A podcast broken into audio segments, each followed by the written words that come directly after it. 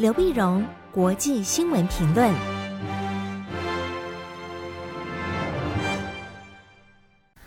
各位听众朋友，大家好，我是台北东吴大学政治系教授刘碧荣。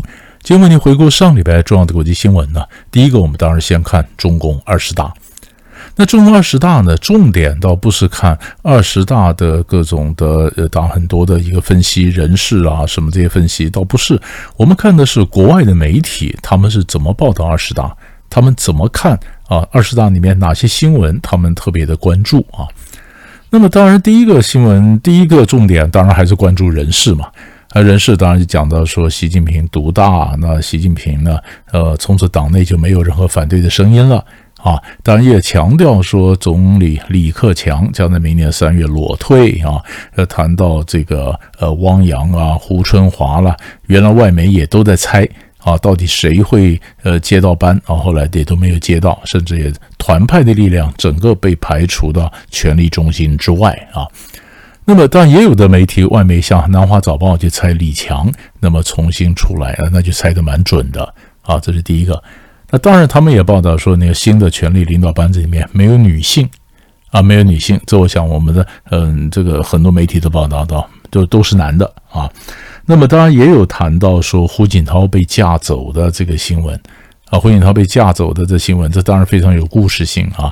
国外的媒体也不断的重播这个画面，到底为什么胡锦涛呃不高兴啊？怎么被架走？这什么什么原因啊？当然，你永远不会有答案。啊，永远不会有答案，但只是告诉你说这是一个花絮啊，他怎么样的呃，如果意见不同，他怎么样被架走啊，这是一个。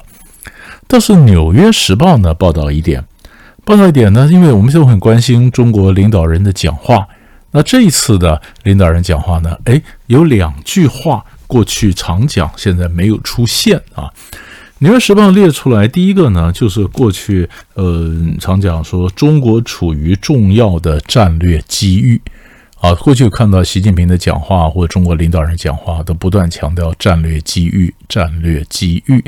但是这一次呢，不管在开幕啊、人大呃，从这二十大的这个开幕啊，或二十大的闭幕啊，那么都没有习近平都没有谈到这个战略机遇啊。那么这个没有谈到。没有谈到不管百年难得的战略机遇等等，我们过去习以为常的，这次没有出现。那第二个没有出现的话呢，那就是过去常讲说和平发展仍然是这个时代的主题啊，呃，主要的题目啊，仍然是这个时代的主题。那过去呢，呃，也很喜欢讲，但现在也没有讲了啊，也没讲了。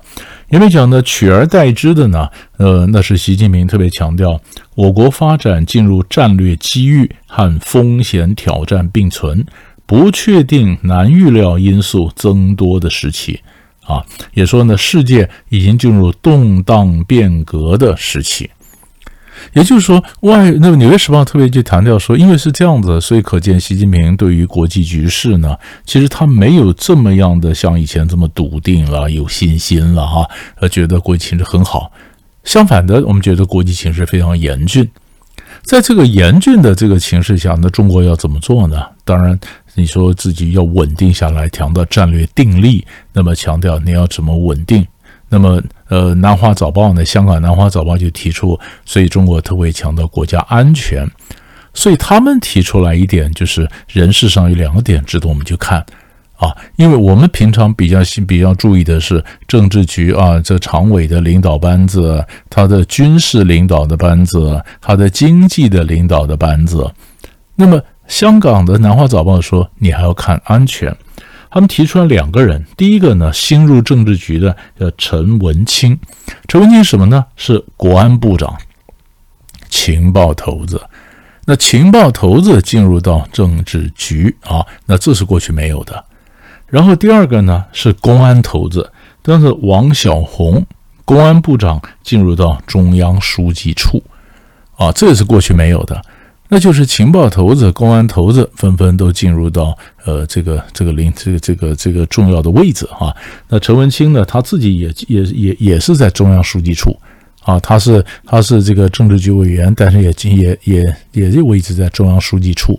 那这个就表示中国非常重视国家安全啊。那这个时我们可以看，可以看呢，那么呃，新加坡的报纸呢，《Straight Times》呢，他们的报道除了人事啊什么这些报道之外呢，也特别强调说，点出来说，有些中国网民呢也非常担心啊，因为你说二十大时候，网络上有各种的限制管制，那二十大结束了，这个管制是不是还会持续下去？啊，那是不是更没有网络上自由的空间啊？那东南亚一些学者讲到说，哎，中国大陆的新的人事，习近平的连任对东南亚有什么影响？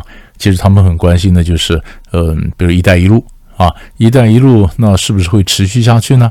那结论是应该会，因为这是习近平的招牌政策嘛。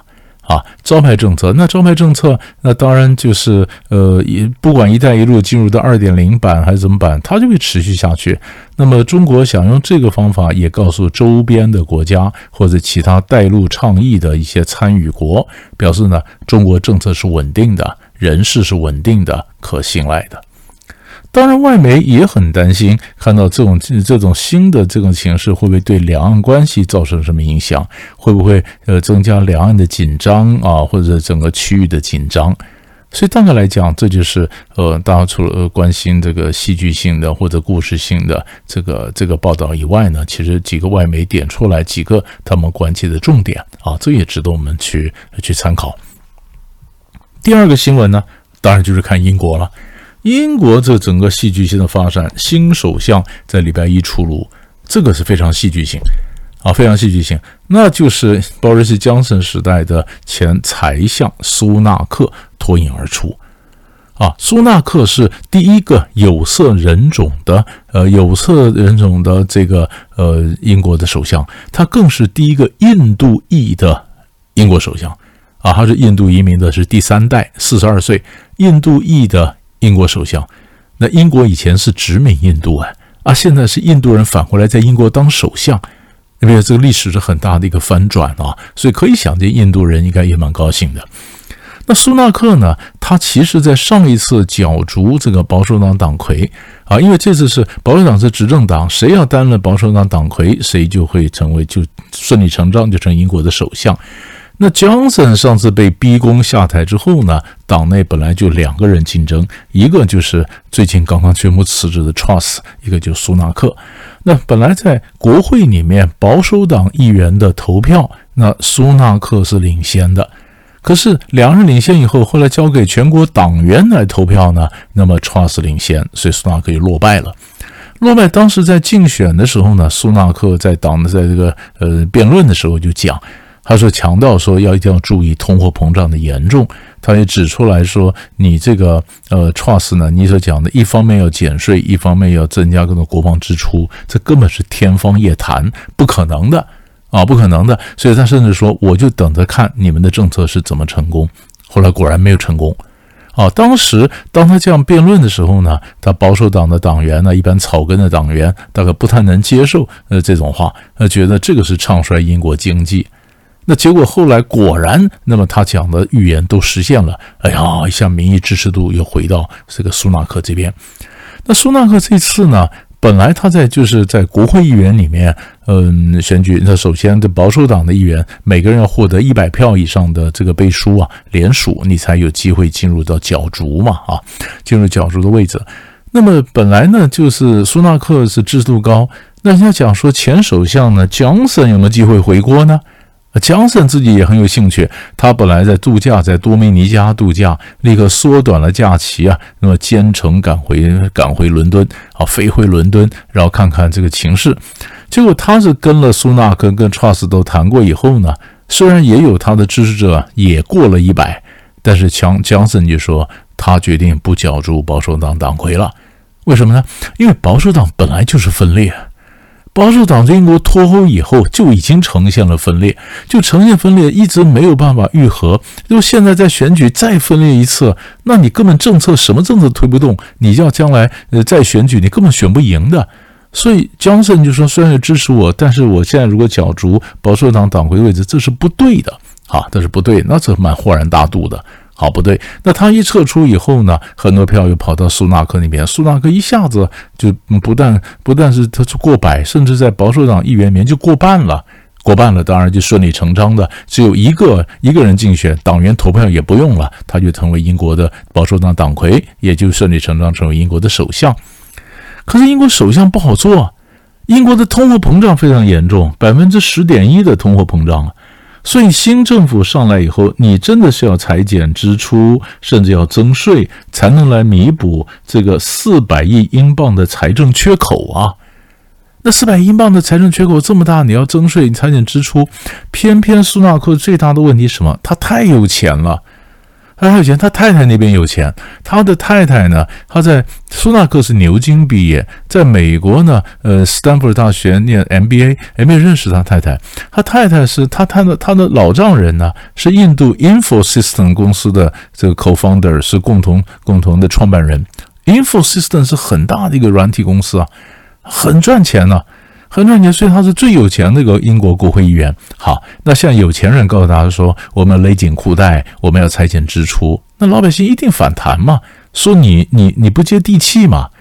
那所以这个新的首相他上来，他面前碰的挑战还非常多。我们看看他如果什么时候宣誓就任，然后在月底的时候提出来的财政政策提出来以后，那老百姓会不会像上一次呃，trust 的这个这个匡腾担任财相提出来政策立刻引起反弹？现在会有什么反应？所以这都是大家急着等着看的。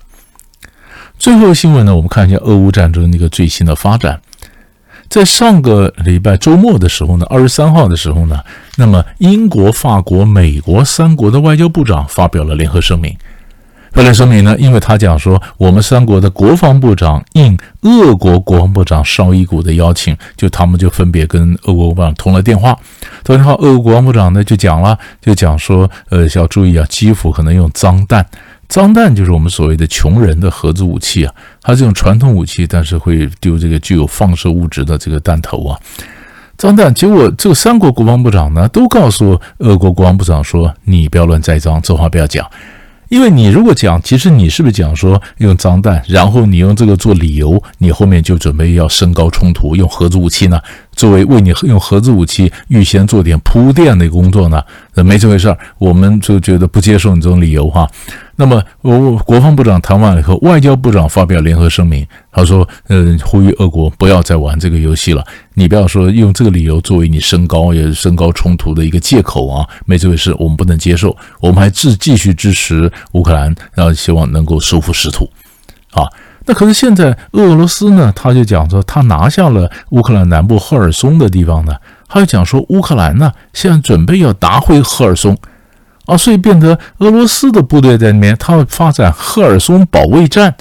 你看这个吊诡到这地步，他要保卫赫尔松，所以赫尔松的战争到时候会打得多激烈，会不会成为俄乌战争的另外一个转捩点啊？所以这个也很值得我们去关注。所以大概上个礼拜的三大块主要的新闻，为你分析到这里，我们下礼拜再见。